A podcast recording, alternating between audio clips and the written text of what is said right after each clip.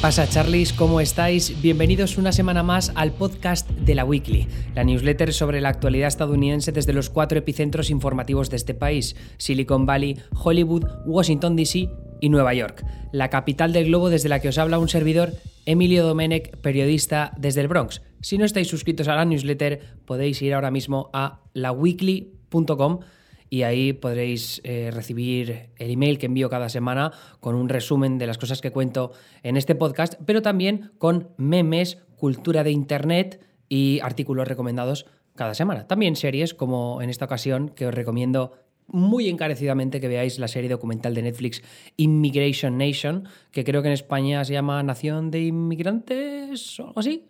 Pero bueno, está muy bien. Eh, podéis leer más, como digo, en la newsletter. De lo que os quiero hablar hoy es de la campaña presidencial. Ahora sí que sí. Este es el momento que todos estábamos esperando. Yo y yo especialmente en los últimos cuatro años tenía muchas ganas de que empezara esta campaña presidencial porque me parece que los cambios que se han vivido en Estados Unidos a lo largo de los últimos años son indicativos de que el país se enfrenta a una próxima década pues no sé si va a ser una guerra civil o una revolución progresista, pero las cosas están entre esos dos extremos ahora mismo. Eh, sí que es cierto que en las elecciones de 2018 eh, se vivieron ya algunos de esos cambios que se van a pronunciar, o al menos eso apuntan las encuestas, eh, en las elecciones del 3 de noviembre. Pero en cualquier caso, este podcast quiero que sirva como base.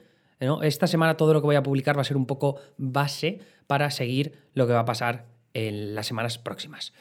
Entonces, el jueves voy a publicar un vídeo en Neutral sobre qué y cómo se vota en Estados Unidos, un poco para, para, sentar, repito, las bases de estas elecciones presidenciales, pero también lo que se vota pues, en el Senado, en la Cámara de Representantes, la cámara, las cámaras legislativas estatales, que ahora me explayaré un poco más sobre ese tema. En el vídeo lo haré en un formato un poco más divertido, pero aquí esto eh, quiero contarlo primero en el podcast porque es desde la weekly desde donde quiero organizar toda la cobertura que voy a hacer de las elecciones. Yo eh, durante los últimos tres o cuatro, ah, tres o cuatro, cuatro, cuatro años, tres, he colaborado con Condenast, ¿vale? Condenast que tiene las revistas Vanity Fair, Vogue, Glamour, GQ. Para ellos he colaborado muy a diario. Entonces era uno de los pilares económicos de mi vida aquí en Nueva York, ¿no? Pero voy a dejar aparcado aparcada esa colaboración eh, los próximos dos meses porque me quiero dedicar al 100% a esta campaña electoral para la que me llevo preparando cinco años. Cinco años o sea, e, enteramente a lo que es Estados Unidos. Es verdad que Estados Unidos me fascina desde hace más tiempo, pero en lo que respecta a lo que son campañas electorales, distritos, demográficos, encuestas, todo lo que he aprendido a lo largo de los últimos cinco años ha sido para llegar a este momento. Entonces, voy a dejar aparcado eso y Ahora mismo, pues eh, toda la cobertura que os voy a explicar ahora se va a centrar en esta carrera electoral. Así que si queréis apoyar mi trabajo, que es algo que me viene especialmente bien en estos dos meses de campaña, siempre podéis hacerlo a través de una suscripción premium a la weekly, que como siempre cuento son 5 euros al mes y tenéis acceso a esos podcasts premium que envío cada semana. Eh, mañana miércoles, los que seáis premium, recibiréis un podcast especial sobre lo que cabe concluir de lo que pasó en la Convención Republicana y cómo se está formando el mensaje de campaña que quieren los republicanos de cara a los dos próximos meses. Y este viernes saldrá ya, acorde al, al horario, bueno, al calendario que me he programado, un podcast premium que todavía no he decidido el tema, pero que se publicará, como digo, cada viernes para aquellos que seáis suscriptores. Y ahora sí que sí, lanzándome al campo de batalla. Lo que cuento en la newsletter eh, lo he dividido en tres secciones diferentes, ¿vale? Porque la cobertura se centra en tres aspectos determinantes. Por un lado están lo que yo llamo las cuatro guerras. Las cuatro guerras, una son las presidenciales, que es el Biden versus Trump que conocemos todos y que no es importante quién gana el voto popular, porque Hillary Clinton ganó el voto popular en 2016, sino quién gana más votos electorales. Es decir, eh, sabemos que California tiene, me parece que son 55 votos electorales, entonces como California es un estado muy azul, muy pro-demócrata, pues Biden se va a llevar esos 55 votos electorales. Tiene que seguir conquistando estados con que tenga un 51% de apoyo en un estado ya se lleva todos los votos electorales de ese estado. Entonces, en otro estado como Nueva York, que tiene, me parece que son 20 y pico votos electorales, si Biden gana el 50,01% del voto popular en Nueva York, pues todos esos votos electorales van para Biden. Va sumando, va sumando. Si pasa de 270, si consigue 270, ha ganado las elecciones presidenciales. En eso nos tenemos que centrar. ¿Qué es lo que pasa? Que evidentemente como Nueva York y California son muy azules, como Dakota del Sur, Idaho y Nebraska son muy rojos, muy republicanos, pues esos estados no nos interesan tanto. Pero eso es un tema ya del que hablaré un poco más adelante. Es lo que se llaman los estados bisagra. Vamos, a dejar eso aparcado. Esa es una de las guerras. La siguiente guerra, el Senado. En juego el control de la Cámara Alta. Las dos cámaras legislativas, por un lado la Cámara Baja, la Cámara de Representantes, y luego el Senado, ahora mismo la controlan partidos distintos. La Cámara de Representantes la controlan los demócratas y la Cámara Alta la controlan los republicanos. La Cámara Alta es importante porque eh, se tiene que aprobar a través del Senado muchas de las figuras que se aprueban desde la Casa Blanca, desde el Ejecutivo. Entonces, por ejemplo, si Donald Trump elige a un secretario de Estado, que es pues, una de las principales figuras diplomáticas del gobierno estadounidense, pues eh, Trump nomina a ese secretario de Estado y el Senado tiene que confirmarlo. Pasa lo mismo con los jueces federales. Entonces, todos los jueces que forman las Cortes Federales de, los distintos distritos o la, la, Corte del Tribunal Supremo, pues Trump primero, en este caso que sería el presidente, nomina a un candidato al Supremo o a alguna de las Cortes Federales y el Senado se, encarga de aprobarlo. Es decir, que la Cámara Alta es muy, muy importante. También se encargan pues, de aprobar leyes que se escriban, se redacten en la Cámara Baja, luego en la Cámara Alta se retocan y se aprueban. O al revés, también puede empezar la ley en el Senado, luego va a la Cámara de Representantes y al final la firma Donald Trump para eh, aplicarla en el país. Pero vamos, no explayo más. El caso es que los republicanos tienen el control del Senado en estos momentos con 53 senadores contra 47 senadores demócratas. Así que hay que poner el foco en unas 12 carreras congresionales que están más o menos en juego. Los republicanos parten en desventaja porque eh, juegan a la defensiva en muchas de esas carreras. Entonces lo que vamos a ver a lo largo de las siguientes semanas es una campaña súper intensa para que los demócratas consigan eh, una victoria neta de cuatro escaños. Es decir, al final tienen que conseguir cuatro escaños más que los republicanos para retomar el control de la Cámara Alta. Si ganan la presidencia el vicepresidente se convierte en el presidente del Senado y por tanto es el que se encarga de desempatar en el caso de que haya un 50-50. Pero si vuelve a ganar Trump, los demócratas necesitarían tener 51 senadores para bloquear todos los proyectos legislativos que les parezcan demasiado conservadores, por ejemplo. Bien, eso es el Senado. Como digo, los republicanos están a la defensiva. Es probable que los demócratas recuperen el control del Senado porque ahora mismo pues tienen a favor carreras como Arizona, como Colorado, eh, podrían ganar en Carolina del Norte, en Maine, también en... Um, ¿Cuál es el otro? en Iowa, tenemos carrera en Kansas, en Montana, bueno, muchos sitios diferentes, no, me, no os voy a dar la turra.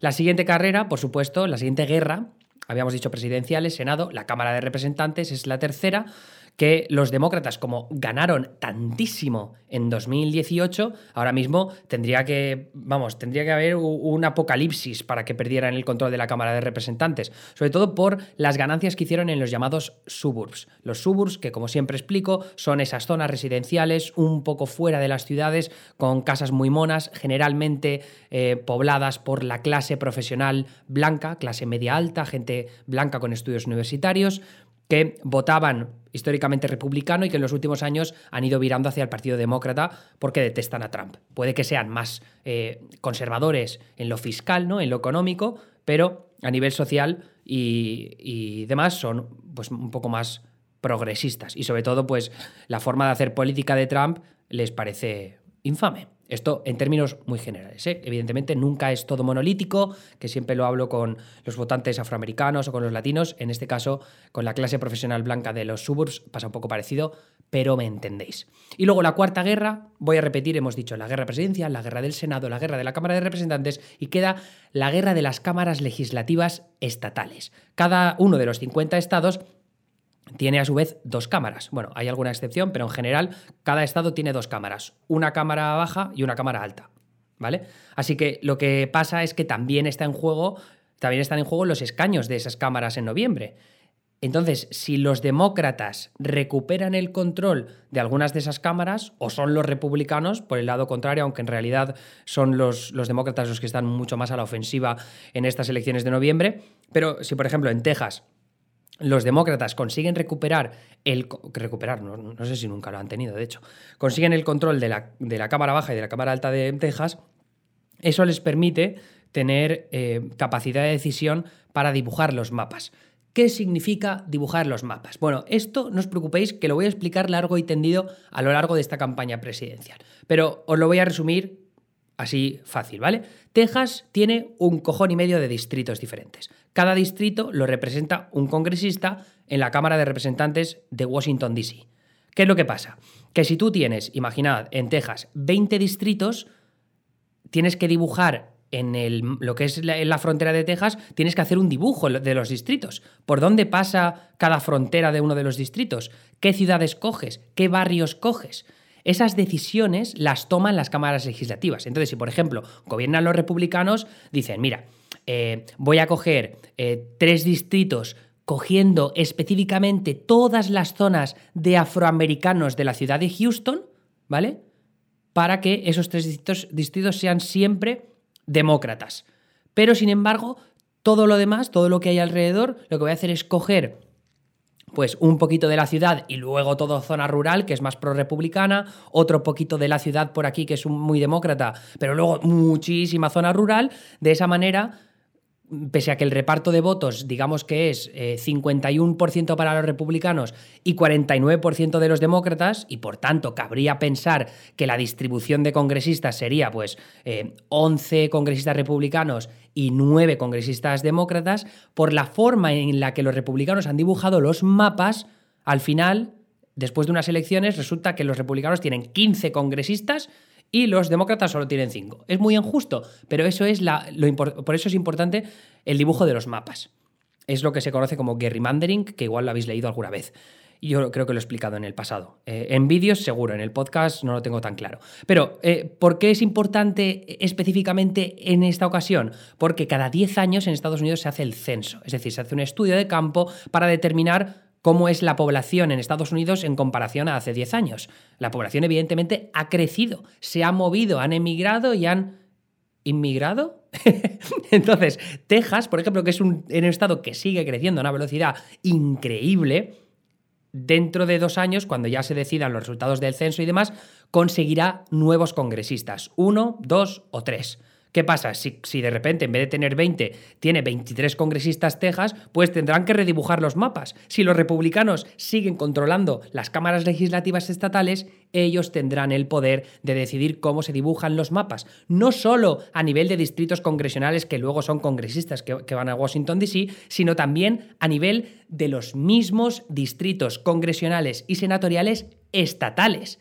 Es decir, que también si se dibujan a su favor los distritos que luego eh, deciden quiénes representan a cada uno de esos distritos en las cámaras legislativas estatales, pues entonces simplemente están ayudándose para mantenerse en el poder a lo largo de la siguiente década, no solo en Washington, D.C., en lo que respecta a la delegación de Texas, sino también en lo que respecta a las cámaras legislativas de Texas que están en la ciudad de Austin, por cierto, yo estoy en el Capitolio, muy bonito. Y bastantes referencias a España, por cierto, que como sabéis, pues fuimos de los primeros en colonizar eh, la región. Los primeros, ¿no? Bien, no me voy a meter en historia, que igual me temito algún triple y la cagamos. Esas son las cuatro guerras de las que os quería hablar.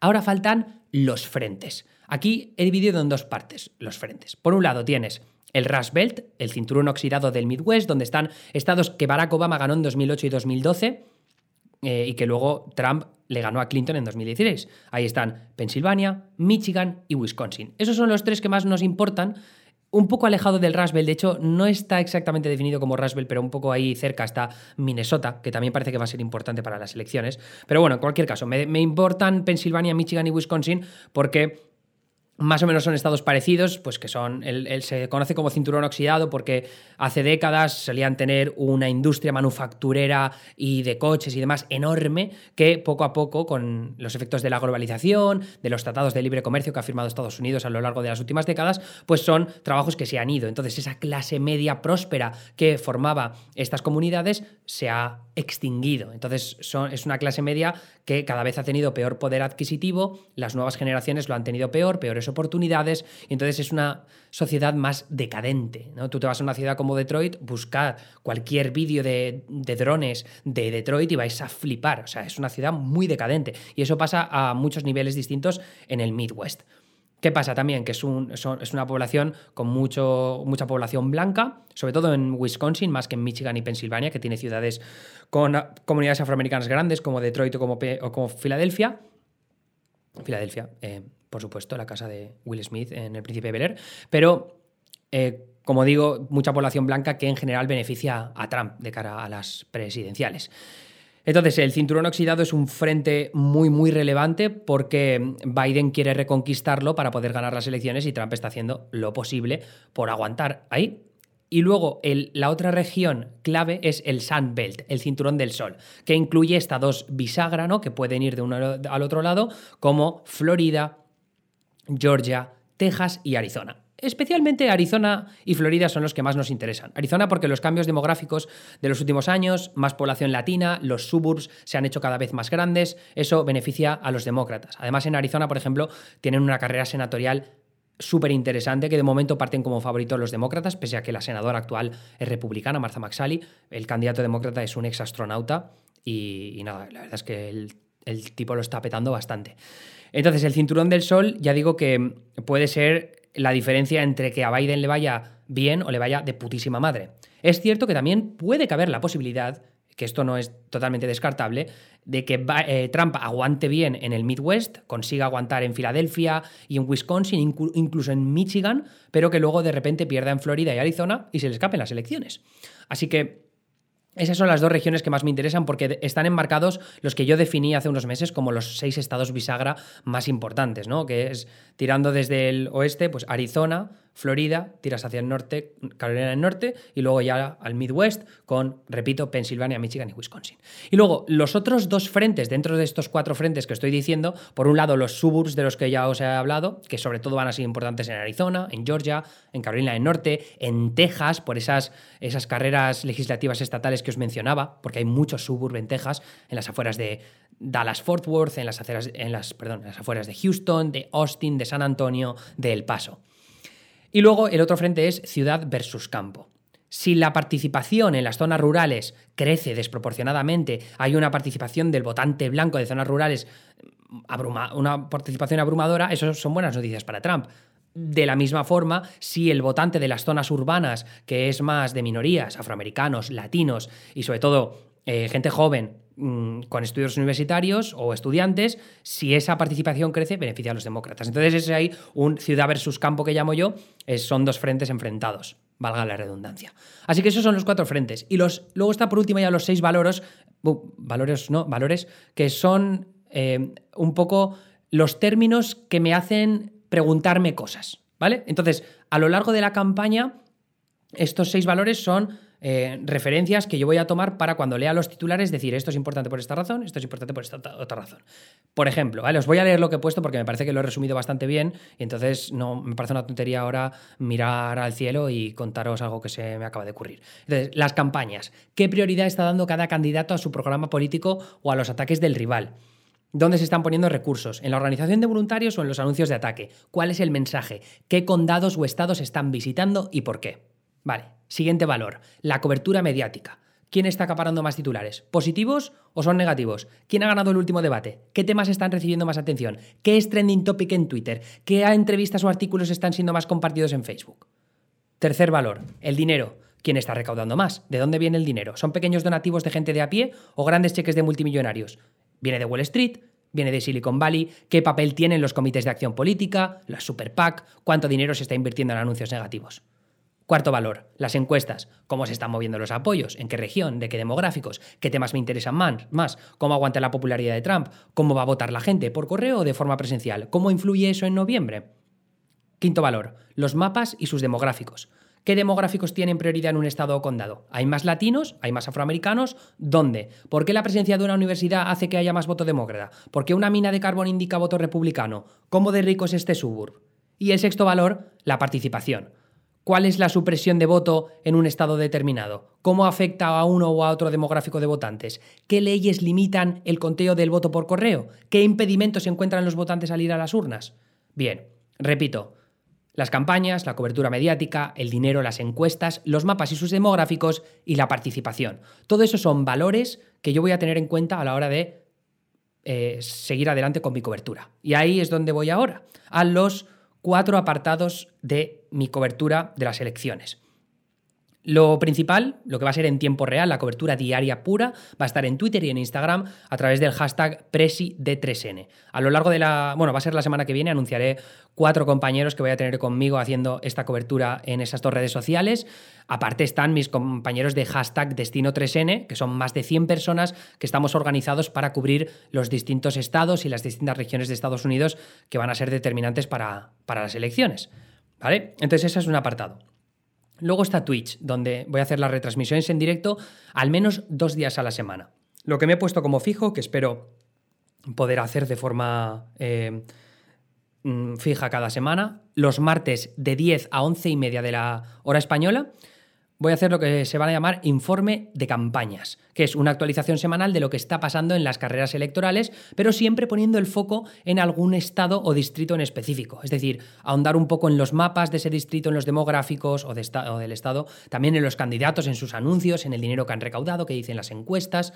De esa manera yo creo que nos podemos, eh, os puedo eh, acercar un poco más Estados Unidos a vosotros. Eh, y el entendimiento que tengo yo del país, evidentemente, y de las elecciones. Y luego los jueves de 10 a 1 de la madrugada habrá un noticiario, que es un informativo semanal con un repaso a los principales titulares de la semana, enfocado principalmente a la campaña presidencial entre Biden y Trump. De esa manera, pues una parte sería a esas tres guerras senatorial, Cámara de Representantes y cámaras legislativas estatales y un noticiario más dedicado a lo que es Biden contra Trump. Y sobre todo las noticias que salen de la administración de Trump y que pueden definir un poco los temas de la campaña, ¿no? Si es el coronavirus o es eh, la recesión económica, la inmigración.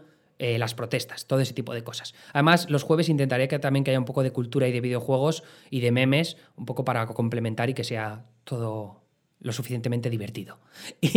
Y, luego me faltan dos apartados, por supuesto YouTube, que, donde voy a publicar mi vídeo semanal para Neutral, el que os he contado antes sobre qué y cómo se vota este próximo 3 de noviembre.